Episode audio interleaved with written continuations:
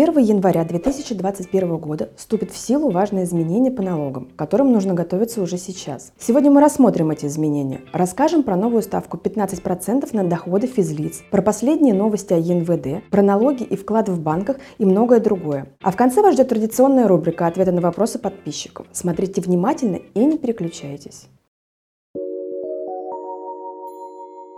Новая ставка НДФЛ 15%. Уведение в России новой ставки НДФЛ с 1 января 2021 года объявил президент в обращении к гражданам. Это означает, что в стране появится так называемая прогрессивная шкала НДФЛ. С 1 января 2021 года меняется ставка налога на доходы физлиц с 13 до 15% для тех, кто зарабатывает свыше 5 миллионов рублей. С 1 января 2021 года доходы ниже 5 миллионов рублей будут облагаться по стандартной ставке 13%.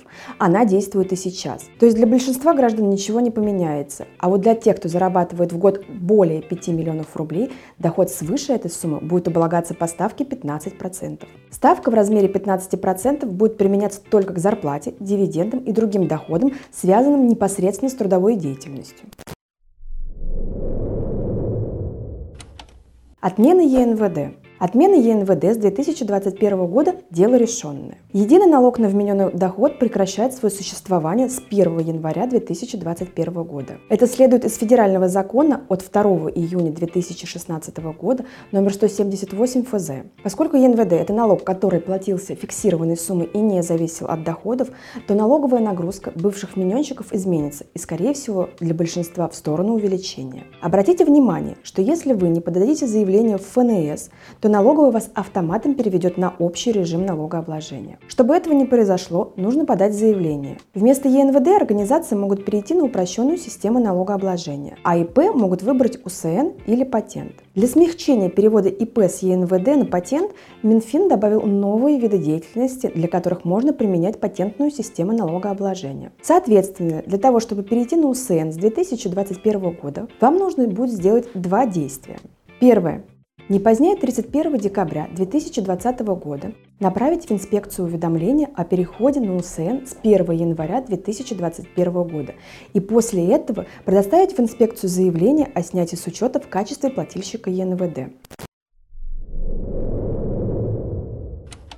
Обложение НДФЛ вкладов в банках. С 1 января 2021 года доходы от вкладов в банках облагаются НДФЛ по ставке 13%. Федеральный закон от 1 апреля 2020 года номер 102 ФЗ изменил правила расчета НДФЛ с процентов по вкладам с 2021 года. Налог составит 13% и будет применяться не к самому вкладу, а к процентам, которые начисляет банк. Подлежать налогообложению будет совокупный процентный доход по вкладам в российских банках, выплаченный гражданину за весь календарный год за минусом необлагаемого процентного дохода. Рассчитать необлагаемый процентный доход можно, умножив 1 миллион рублей на ключевую ставку Банка России, установленную на 1 января соответствующего года. Ставка налога на доходы физлиц с процентных доходов по вкладам будет составлять 13% вне зависимости от того, является физическое лицо налоговым резидентом Российской Федерации или нет. Указанный порядок наглядно демонстрируем следующим примером. Если у физического лица в течение 2021 года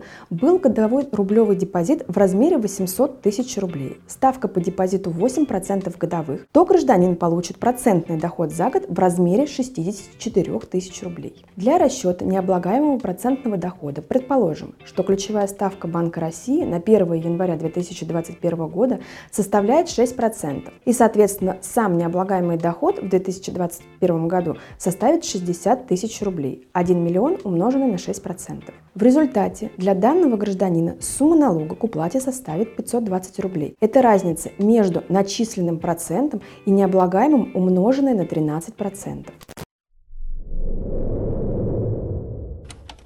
Налоги на зарплату. С 1 января 2021 года будет увеличен федеральный и региональный МРОД. Он вырастет с 12 130 рублей до 12 392 рублей. Это первый фактор для повышения налоговой нагрузки в связи с повышением фонда оплаты труда. Помимо этого, с 1 января 2021 года увеличится предельная база по страховым взносам. В связи с проведенной индексацией предельные базы для расчета страховых взносов в 2021 году такие. В ПФР 1 миллион 465 тысяч рублей. Сумму превышения нужно платить взносов по ставке 10%.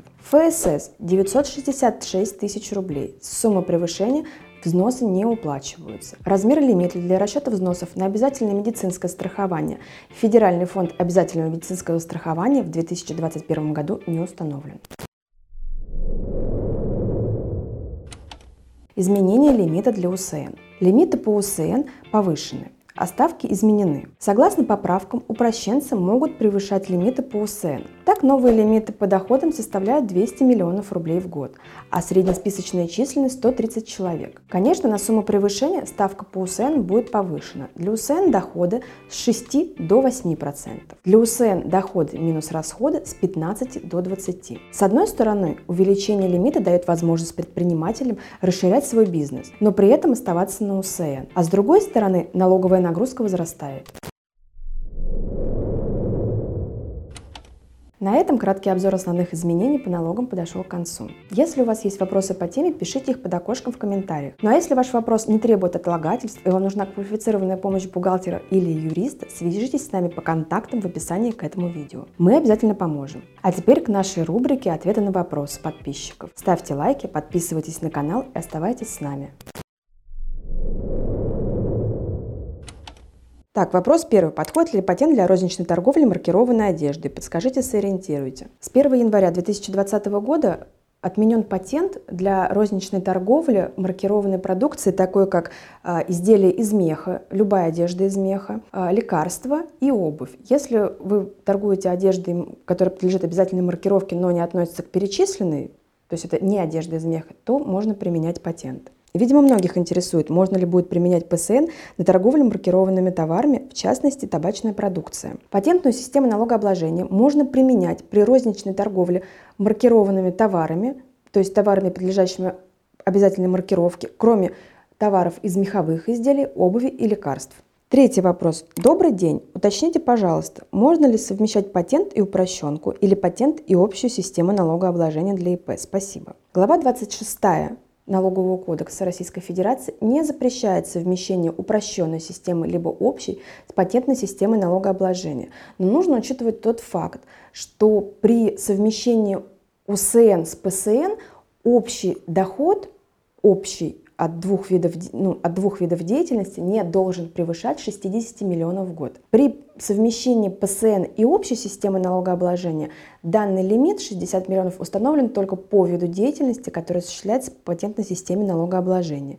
И хочется обратить внимание, что нужно обязательно вести раздельный учет, и это должно быть два разных вида деятельности. Вопрос четвертый. Я ИП в грузоперевозках. Куплю патент на свой регион, но работаю я по всей России. И где буду завтра, никому не известно. Что делать? Скупать во всех областях патенты? Патент выдается на, э, э определен, в определенном регионе. Этот регион где действует патент, указан непосредственно в самом патенте. Конечно, э, если вы сегодня осуществляете в регионе, где вы живете, а потом начинаете осуществлять деятельность э, по грузоперевозкам в регионе уже в другом, нужно там брать новый патент. Когда вы не знаете, где вы будете завтра, вы можете на основной регион взять патент, где, предположим, больше всего заказчиков у вас, а остальные регионы уже вот, э, совмещать с упрощенной системой налогообложения. И нужно обратить внимание на то, что у вас заказчики могут быть в одном регионе, то есть загрузку и заключать договора вы можете непосредственно в регионе, где выдан патент, это могут быть заказчики с вашего региона, а то, что вы груз повезли совершенно в другой регион, это не является основанием для того, чтобы брать патент в другой налоговой инспекции. То есть основное, где произведена загрузка товара и где заключен договор. А куда вы повезли, это уже не важно.